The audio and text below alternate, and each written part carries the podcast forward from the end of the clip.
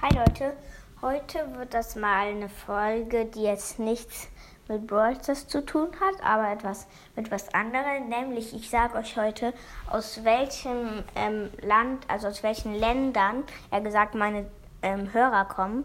Und zwar natürlich erstens mal aus Deutschland, dann aus der, Schweiz, also aus der Schweiz, dann aus Österreich und dann, was ich nicht verstehe, aus der USA, weil da spricht man ja, glaube ich, irgendwie ähm, eine, also man spricht eine andere Sprache als hier in Deutschland, keine Ahnung, in Österreich und Schweiz auch, aber da ist es, also hat es eine Ähnlichkeit mit Deutschland.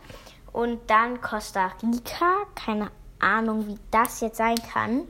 Und dann gibt es noch zwei, die auch ein bisschen lost sind, und zwar Dänemark und Luxemburg, weil in beiden Ländern wird eine andere Sprache gesprochen. Also in Luxemburg werden viele andere Sprachen gesprochen, aber ja, komisch, aber keine Ahnung warum. Okay, ich hoffe, die Folge hat euch gefallen und ciao.